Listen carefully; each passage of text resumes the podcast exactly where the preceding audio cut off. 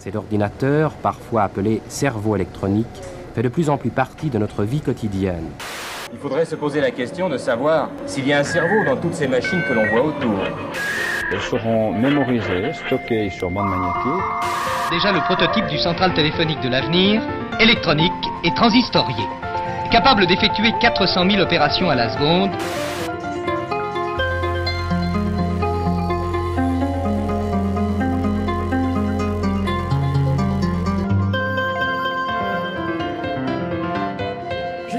Pauline. Je suis Augustin. Je suis Marguerite. Bienvenue sur Technocurious, le podcast pour les techno-perplexes.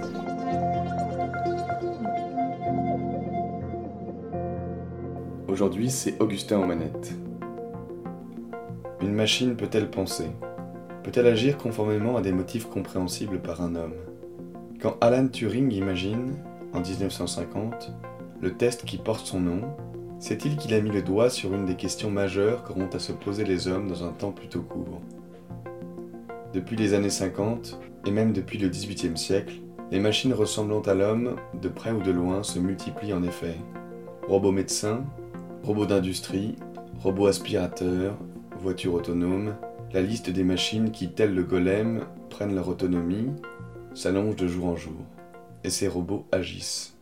Qui est responsable pour l'accident que vient de provoquer votre voiture autonome? A-t-on le droit de maltraiter un robot Même s'il n'est fait que de circuits électriques et de programmes informatiques? Mais d'abord, qu'est-ce qu'un robot?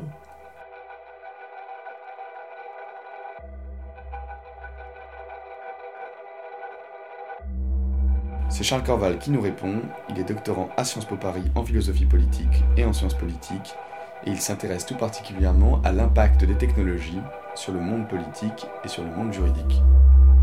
Le mot robot est profondément ambigu parce que, euh, en fait, euh, il se réfère euh, avant tout à une œuvre littéraire. En fait, il a été inventé par un, Hongrois qui s'appelle Capek, qui a écrit un ouvrage qui s'appelle Rossum Universal Robots et dont, en fait, est tiré le mot robot. Et donc, le mot robot renvoie à un mot hongrois, en fait, deux mots hongrois, rob qui renvoie à l'esclave euh, traditionnellement, celui qui travaille, et euh, robota qui est le verbe euh, hongrois pour dire travailler. Et donc ce qui est assez original vis-à-vis du mot robot, c'est qu'en fait le mot est extrêmement récent, il date du début du XXe siècle, alors que avant existait un autre mot pour désigner presque les mêmes êtres, c'est le mot automaton, les automates. Et ce mot-là a une très longue histoire et même une grande importance dans l'histoire des, techniques, puisque en fait les premiers prototypes de robots tels que nous les envisageons aujourd'hui remontent au XVIIIe siècle, étaient connus de la plupart des figures des Lumières en Europe et euh, avaient été l'œuvre du grand ingénieur euh, français Vaucanson, qui donc euh, avait produit des robots qui étaient capables de jouer de la musique. Bref, c'était comme des machines à musique très évoluées, mais qui étaient capables aussi d'imiter des mouvements. Dans ce premier ouvrage qui inaugure le terme, dans l'ouvrage donc de Karel Capek, le robot est tout de suite pensé déjà comme un- une créature fantastique dont la vocation va être progressivement de se rebeller contre, contre l'humanité.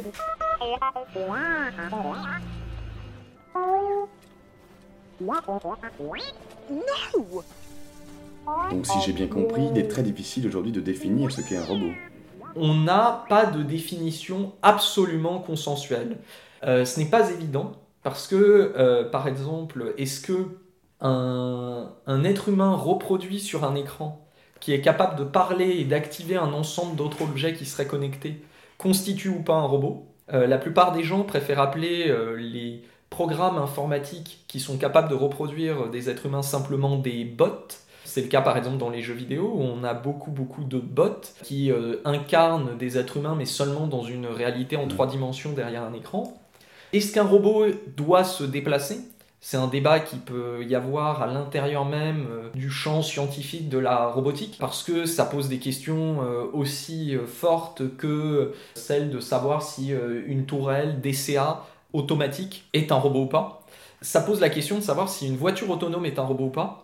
Si un téléphone est un robot ou pas. Rien que sur ça, on voit que du point de vue analytique, c'est très compliqué d'avoir des critères. Donc euh, je peux même pas tous les détailler parce qu'en en fait, on a vraiment des roboticiens qui sur ces questions-là peuvent avoir de gros désaccords. Et donc on est au tout début de ce qu'on appelle l'établissement d'une ontologie dans le domaine de l'ingénierie, c'est-à-dire de capacité à définir vraiment ce qu'est telle chose. Si je ne devais retenir qu'une seule caractéristique euh, dans ce que tu as mentionné pour définir un robot, euh, qu'est-ce que ce serait?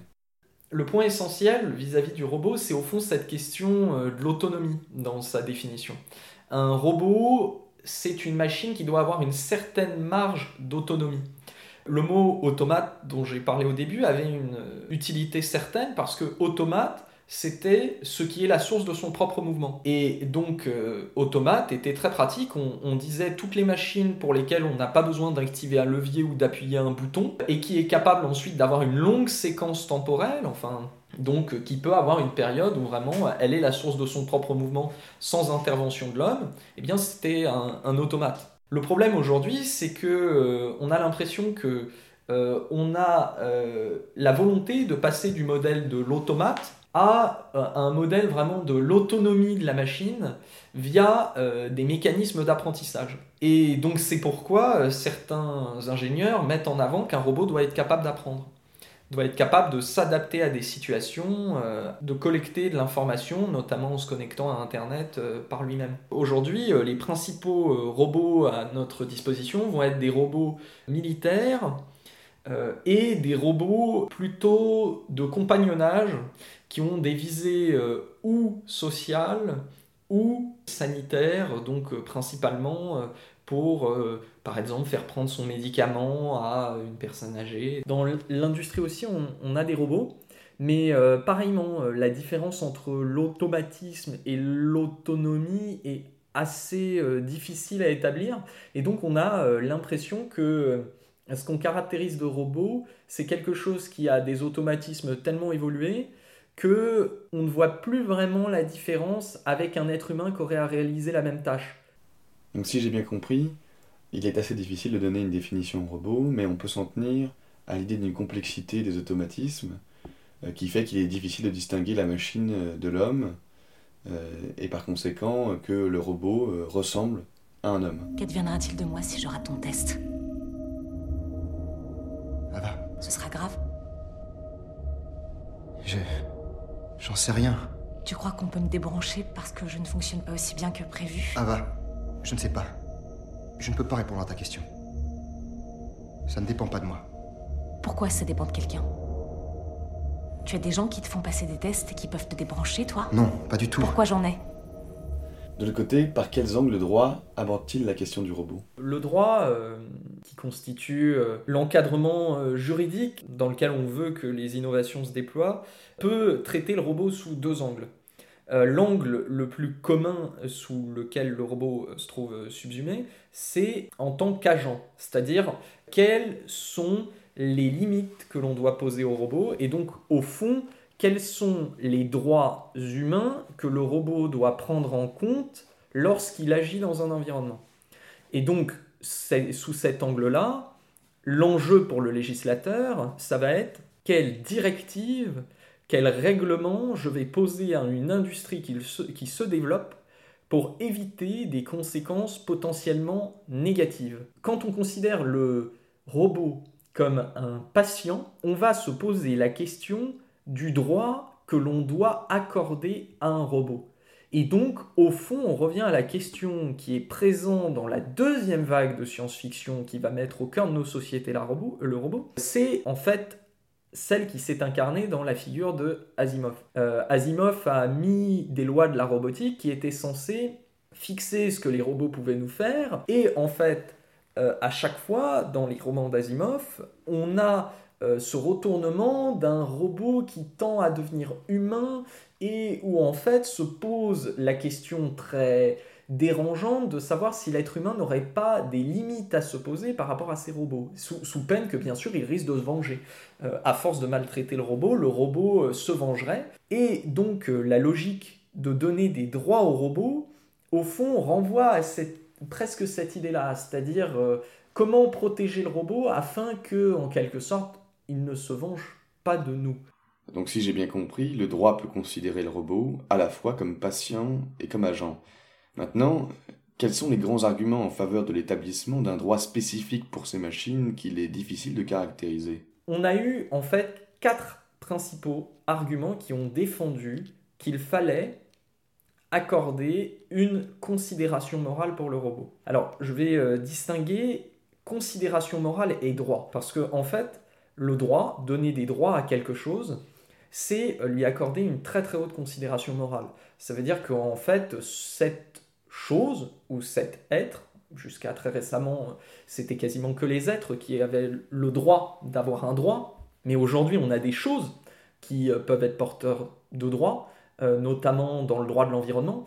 On tend à vouloir donner des droits à des fleuves, à des espaces entiers, et on discute bien entendu du droit des animaux, qui eux sont des êtres, mais qui ont longtemps été considérés juridiquement comme des choses. On discute même euh, du droit de la planète, du point de vue écologique. Donc le robot s'inscrit euh, aussi dans ce processus, et les arguments qui euh, justifient le fait de lui donner des droits vont avoir leur spécificité principalement dans le fait que le robot joue sur sa capacité à redoubler l'être humain. Et donc ça paraît comme ça quelque chose d'extrêmement lointain, etc. On a envie de se dire, vraiment, il y a des gens qui meurent de faim dans le monde, la plupart des droits humains ne sont pas respectés. Alors donner des droits aux robots, mais vraiment, euh, quelle idiotie. Un exemple clé pour savoir si on doit donner euh, des droits euh, aux robots ou pas, c'est par exemple tout ce qui est lié à la robotique sexuelle. Un dilemme qui commence à se poser au niveau juridique, c'est imaginons un roboticien qui se mette à créer des robots enfants. Euh, même si euh, ces robots enfants ne recopient pas l'identité de d'autres enfants, mais ils créent des robots enfants de toutes pièces, et qu'ensuite euh, ils décident de vendre ces robots enfants à des pédophiles. Est-ce que les pédophiles ont le droit de faire exactement ce qu'ils veulent avec ces robots-là? Pour vous dire, en France, on a déjà le cas de maisons closes de robots électroniques. Hein. À Paris, il y en a une. Bien sûr, là, on est dans un espace extrêmement intime, où il y a donc un malaise à voir des choses qui ressemblent autant à des êtres humains pouvoir être maltraitées. Parce que bien sûr la question que ça pose c'est euh, imaginons qu'ensuite on ait des meurtriers qui assouvissent leurs pulsions sur des robots voilà, alors derrière ça, il y a un argument utilitariste qui est vaut mieux le faire sur un robot que le faire sur un être humain. Et donc euh, Ronald euh, Harkin, par exemple, euh, roboticien qui a longtemps conseillé l'armée américaine, explique qu'il préfère que des pédophiles agissent sur des robots enfants plutôt que sur de vrais enfants, et que si ça les aide à se soigner, pourquoi pas. Cet argument utilitariste-là, ne résout néanmoins pas le malaise qu'on peut avoir à voir des formes vraiment euh, nocives se développer dans nos relations aux machines.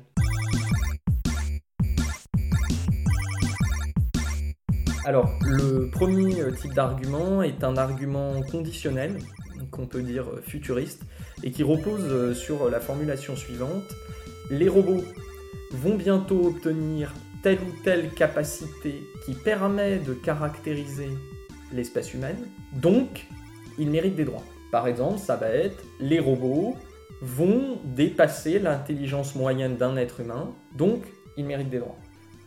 Donc c'est vraiment l'argument de base, l'argument le plus simpliste euh, qu'on retrouve par exemple dans la science-fiction, qui consiste à dire euh, l'homme ressemble à la machine, ou plutôt la machine ressemble à l'homme, et par conséquent, il s'agit de lui donner des droits. Exactement, exactement. C'est un moyen de dire aussi qu'il faut étendre ce que euh, un des défenseurs de cet argument-là, qui s'appelle Steve Torrance, euh, appelle l'organic view, euh, selon laquelle, en fait, ce serait le fait d'être organique qui devrait donner des droits. Donc les animaux pourraient avoir des droits, les êtres humains aussi, mais par contre, tout ce qui est inorganique ne pourrait pas avoir de droits. Le critère habituellement qu'on met en avant, c'est au moins la souffrance. C'est-à-dire si un robot peut souffrir, ça aurait bien évidemment un sens de euh, lui donner un droit. Le problème c'est là-dessus, c'est que vous voyez bien, c'est quelque chose de très pervers de créer un robot qui peut souffrir pour ensuite lui donner des droits. Dans ce cas-là, on a juste envie de dire créer un robot qui ne peut pas souffrir.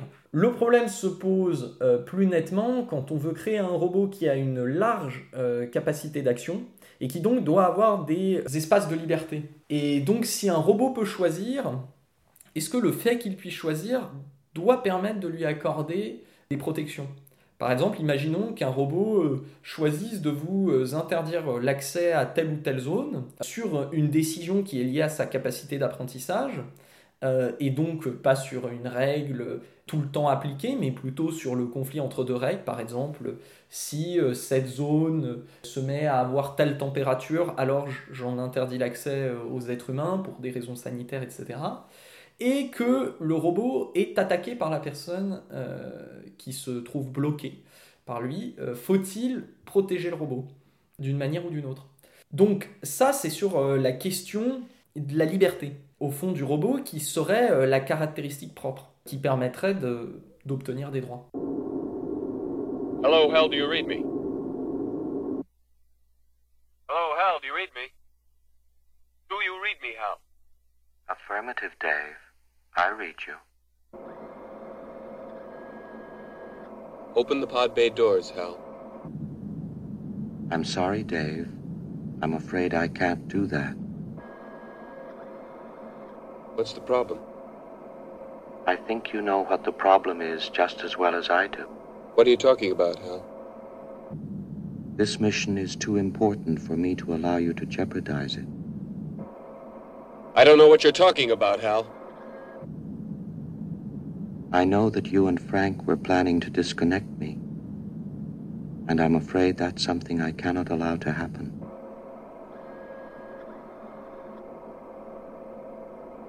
Where the hell did you get that idea, Hal? Dave, although you took very thorough precautions in the pod against my hearing you, I could see your lips move. Et donc on voit, on a un conflit entre ceux qui disent c'est seulement des robots sensibles qui devront avoir des droits, et les robots sensibles, on aura intérêt à les développer pour telle ou telle raison, parce que seulement eux pourront avoir de l'empathie. Il y a ceux qui disent pas besoin de robots sensibles, si on a des robots qui sont libres, eh bien dans ce cas-là, on doit quand même commencer à les protéger. Et après, on a ceux qui défendent que c'est seulement la conscience qui sera le critère euh, pertinent c'est-à-dire que si un robot n'a pas conscience qu'il souffre ou s'il n'a pas conscience qu'il fait un choix, alors on n'a pas à lui donner de droit. Et alors là, la question devient est-ce que l'humanité veut créer un objet qui pourrait avoir un niveau de conscience, mettons, ou proche d'un animal, ou euh, même euh, au niveau d'un être humain Et donc on le voit, tout ça, c'est très lié aussi au mouvement transhumaniste, où la question qui se pose, c'est dans quelle mesure des caractéristiques humaines vont pouvoir être extériorisée du corps humain et potentiellement mise dans des mécanismes. Et donc ça, c'est le premier argument et celui qu'on entend le plus. Attendant d'en parler, euh, j'ai l'impression que cet argument, il est vraiment théorique. Euh, je prends un exemple personnel, moi j'ai pas vraiment d'empathie pour ma voiture autonome, j'ai pas vraiment d'empathie non plus pour euh, mon robot aspirateur. Est-ce que finalement c'est pas uniquement un argument de science-fiction? Le problème de cet argument, c'est que la robotique est très très loin de ça. Euh, la robotique, euh, aujourd'hui, elle fonctionne encore avec une intelligence artificielle qui reste une intelligence artificielle dite faible, donc principalement un enchaînement et une application de règles, mais qui, dans tous les cas, permet d'identifier à un moment ou à un autre la raison pour laquelle le robot a pris cette décision, mmh. la raison pour laquelle le robot a dit telle ou telle chose, etc. etc. Et donc cet argument, au fond, reste peu convaincant parce que il repose sur l'idée d'un futur technologique qui va forcément arriver et sur lequel on n'aurait pas de prise. Et ne pouvait plus être arrêté, ne pouvait plus être bloqué, et que donc fallait se préparer tout de suite au niveau juridique pour ça. Et donc euh, ça, cet argument a un fort coup parce qu'il faut nous prouver que en effet ça arrivera bien, et dans les innovations on sait que malgré les promesses, des choses ne peuvent jamais arriver. Euh, combien d'ingénieurs ont promis... Euh, le mouvement perpétuel d'une roue à, la Renaissance, euh, combien de médecins ont promis l'immortalité? Le deuxième élément, c'est qu'il faut aussi que cet argument arrive à prouver qu'en effet, on ne peut pas avoir la main sur ce processus. Ça veut dire qu'on ne peut pas arrêter des robots qui deviendraient sensibles, on ne peut pas arrêter des robots qui deviendraient libres, et donc nous serions déterminés par un grand mouvement de fond technologique auquel nous ne pourrions pas échapper et qui nous ferait aller vers une robotisation massive et une robotisation humanisée. Ce qui n'est pas du tout euh, obligatoire. Donc tu m'as dit qu'il y avait quatre arguments principaux en faveur d'un droit des robots. Quels sont les autres arguments? Le premier argument, euh, c'est de dire, et on le retrouve par exemple chez l'avocat euh, Alain Bensoussan actuellement en France, c'est de dire que au fond, comme les robots peuvent prendre des décisions, juridiquement, ça a un sens de leur attribuer une personnalité électronique. Quand bien même c'est pas pour les protéger. C'est un argument juridique qui repose sur l'idée que créer une personnalité spécifique pour le robot, et donc lui donner une forme de droit spécifique, mais là, entendons-nous, ça ne lui donnerait aucune protection clairement identifiable, en fait, ça lui euh, donnerait simplement euh, un statut individuel avec un numéro de série et euh, par exemple l'obligation qu'il soit assuré. Mais si jamais vous vouliez encore détruire votre robot, a priori, ça ne répondrait pas à la question. Mais d'autre part, Alain Bensoussan, il parle aussi du fait que les robots, on peut leur accorder une responsabilité. Est-ce que c'est pas aller plus loin que ce que tu dis, c'est-à-dire l'argument d'une simple utilité juridique? Euh, en reconnaissant euh, la responsabilité d'un robot, on explique aussi euh, qu'il y a besoin d'un droit un peu plus étendu qu'une simple formulation juridique utile. Si c'est la responsabilité juridique, ça veut dire que, par exemple, au civil, ça peut être un fonds qui est alloué à votre robot d'indemniser la victime. Et donc, en fait, si vous voulez, là, la responsabilité, c'est avant tout pour indemniser une personne. Ça marche euh, notamment pour euh, les voitures, euh, les voitures autonomes. L'idée, c'est quoi? C'est, imaginons, votre voiture autonome, vous conduisez pas, vous êtes à l'arrière tranquillement, elle crée un accident avec une autre voiture autonome, et on peut identifier que c'est bien votre voiture qui a créé l'accident. Est-ce que votre voiture peut être tenue responsable, ou est-ce qu'on tient responsable d'autres êtres humains? Si jamais on crée une personnalité électronique, ça a l'avantage de pouvoir dire Ah là, c'était le robot qui a dysfonctionné, donc c'est un fonds d'indemnisation spécifique qu'on va lui accorder qui va vous indemniser. En fait, c'est avant tout un artifice juridique, euh, cette création d'une personnalité euh, électronique.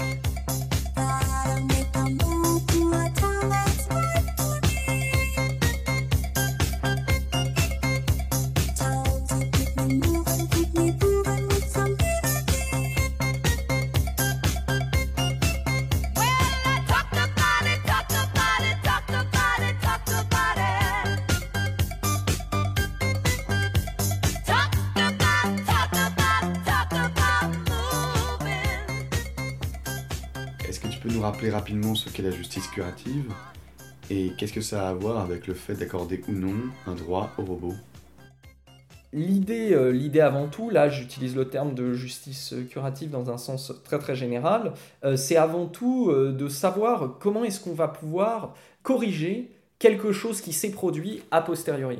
Alors avant cet entretien, tu m'as parlé d'une chercheuse qui s'appelle Christina Mulligan et qui étudie les responsabilités juridiques euh, quand il y a un litige ou un accident euh, qui implique un robot.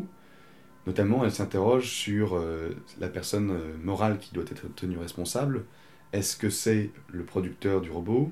Est-ce que c'est l'informaticien? Ou est-ce que c'est le propriétaire du robot? Est-ce que tu peux m'en dire plus? Les responsabilités juridiques vont toujours un peu être en guerre entre ces figures-là.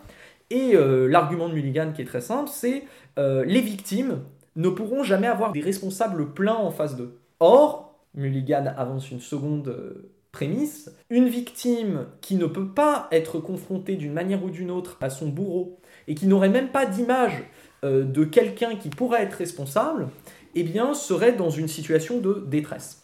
Et donc, pour éviter cette détresse, artifice juridique, Mulligan propose de créer une personnalité juridique pour le robot et de donner même le droit aux victimes des robots de se venger sur cela.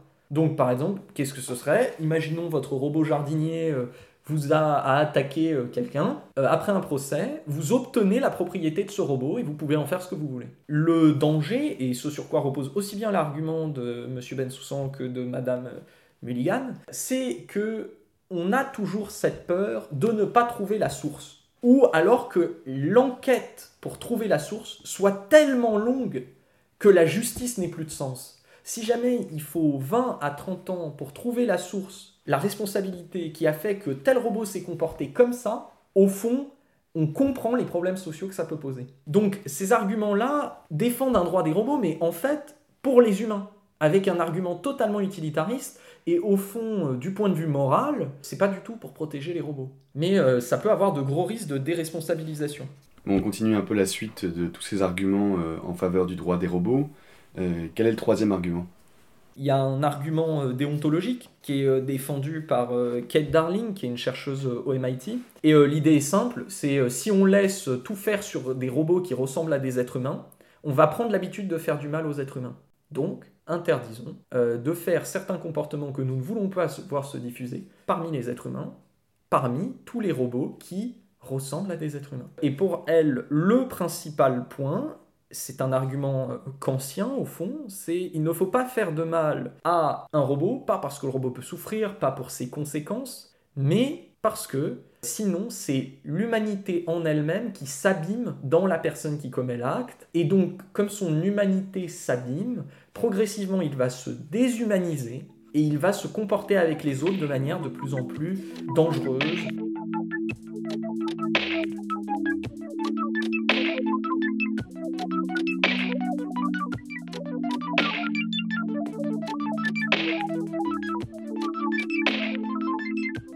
On a hâte de découvrir euh, ce qu'est le quatrième argument. Donc, quel est le quatrième argument euh, en faveur d'un droit des robots? Le tout dernier argument, qui est là extrêmement bizarre et qui, pour les Français, nous parlera beaucoup plus, euh, il est tenu par deux philosophes. Un philosophe d'Europe, qui s'appelle Mark Zuckerberg, et un philosophe nord-américain qui s'appelle David Gunkel.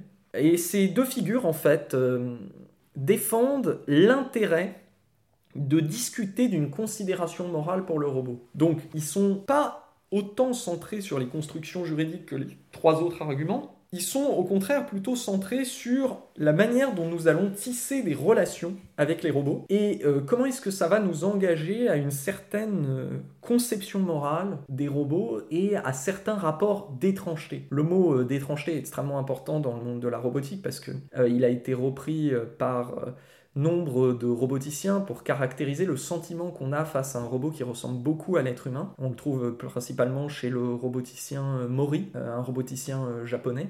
Donc ces deux philosophes-là disent qu'il y a de bonnes raisons de croire qu'un comportement face à un robot puisse être immoral. Et partant de là, ils disent si un comportement avec un robot peut être immoral, se pose la question de la considération morale que la société doit accorder ou pas à des robots. Et donc, ce à quoi ça mène, c'est à des questions qui rejoignent des philosophes que nous, on connaît assez bien en France, euh, Lévinas, euh, Derrida, qui en fait sont des philosophes qui ont laissé de côté ce qu'on appelle l'humanisme classique, qui en gros défendait que seuls les êtres humains avaient le droit à une considération morale forte et que la plupart des autres êtres étaient à disposition euh, pour l'humain. Eh bien, ces philosophes-là disent le robot nous montre que nous ne pouvons pas considérer les objets que nous créons en prélevant, des ressources de la nature simplement comme des outils. Et donc le robot nous le fait encore mieux voir, si vous voulez, qu'un simple marteau, qui lui apparaît comme euh, l'archétype de l'outil, euh, parce que un robot,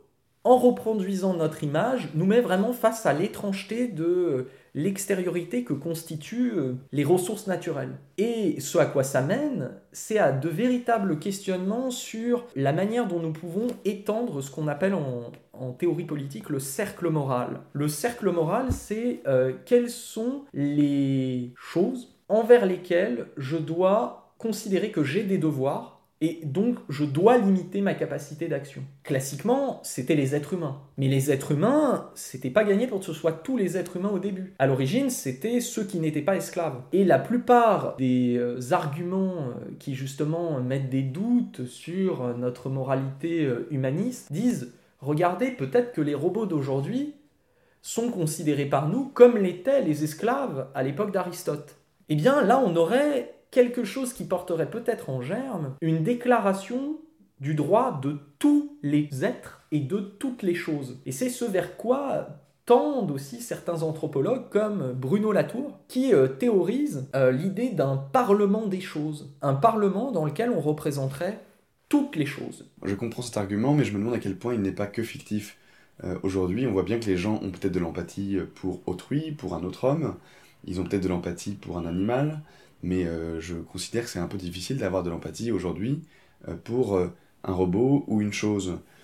Est-ce que c'est pas un argument uniquement théorique et philosophique? Eh bien, ça, c'est la position humaniste. C'est-à-dire que pour la position humaniste, l'humain est une espèce particulière qui dispose de caractéristiques particulières qui lui donnent des droits particuliers. Cet argument de mon prochain est un argument qui a été très vivement contesté ce décentrement-là, il l'a opéré aussi dans la technique et il a été très largement repris en France avec quatre philosophes. Et ces quatre figures, c'est en premier lieu Jacques Derrida, Michel Foucault, Jean-François Lyotard et Deleuze. Qu'est-ce que ces arguments, pour conclure, disent de notre manière de penser la morale et de penser le droit?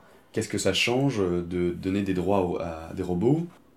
Est-ce que c'est en train de changer notre manière d'agir collectivement? En quelque sorte, la, conclusion sur le, droit, euh, sur le droit des robots, euh, et qui est très liée à ce dernier argument, ce quatrième argument, c'est que le droit des robots joue aussi beaucoup sur le fait que euh, nous n'avons plus de fondement moral sûr. C'était beaucoup plus clair, en fait, quand les distinctions de catégories biologiques, euh, de d'espèces, voilà, d'espèces, mais aussi à l'intérieur des êtres humains, si vous voulez. C'est-à-dire que pendant longtemps, c'était, il y avait des êtres qui sont faits pour commander, d'autres pour obéir, et donc ceux qui sont faits pour obéir n'ont pas de droit, les maîtres en ont. Nous avons ouvert la brèche dans les animaux, dans l'extension des droits aux animaux. Puis, dix ans après, il y a eu les premières questions d'extension liées à l'environnement le droit de l'environnement a euh, constitué donc cette jonction entre euh, les philosophies de l'écologie et l'extension du cercle moral. Et donc, si vous voulez, le, droit des robots et le débat euh, sur le droit des robots, qui est à un stade encore assez récent, c'est un, un, débat qui n'avait quasiment aucune importance jusqu'à la fin des années 90, en a pris au début des années 2000 et est aujourd'hui en fait euh, très largement problématique parce que les quatre arguments en question qu'on a pu euh, très rapidement présenter euh, aujourd'hui sont très largement contestés par les institutions de l'éthique et les législateurs. Actuellement, aucun pays, à ma connaissance, ne dispose de droits clairement étiquetés que des robots auraient par rapport aux êtres humains. Donc il n'y a encore, à mon avis, aucun pays où des robots en tant qu'objets de haute technologie pourraient vous poursuivre. Ces arguments-là, qui sont des arguments très philosophiques, très théoriques, dont on a du mal à voir la, concrétude, l'efficacité en fait, parce que euh, voit pas très bien quel droit on donnerait à ces robots-là. Ils peuvent avoir des effets extrêmement dangereux en termes de déresponsabilisation et d'instrumentalisation. On est face à un risque un risque de détournement par des grandes entreprises de leurs responsabilités en disant non, non, je ne payerai pas pour les accidents de robotique, ce sera la personnalité juridique du robot qu'aura à payer. Et donc, on peut penser que l'État devra mettre la main à la poche, donc en fait l'ensemble des citoyens. Ou alors qu'il faudra, quand on prendra un robot, avoir une assurance obligatoire, ce qui reviendra au même en fait, à faire supporter le risque par l'ensemble des citoyens. De l'autre, euh, de l'autre côté, parmi les risques, on a le pluralisme qui va être, si jamais vous n'avez pas la pleine main sur vos objets, et qu'on commence à dire, ah non, non, euh, euh, là, vous n'avez pas le droit de faire ça avec tel objet, c'est le droit de propriété qui est remis en cause, et derrière le droit de propriété, la manière de concevoir votre vie avec des objets de consommation qui euh, peut très rapidement devenir problématique. Parce que si jamais on vous dit ah non non vous avez certainement pas le droit de faire ça avec tel emblème, tel tableau, tel tel ou tel objet, eh bien en fait on en vient à contrôler de plus en plus votre vie privée.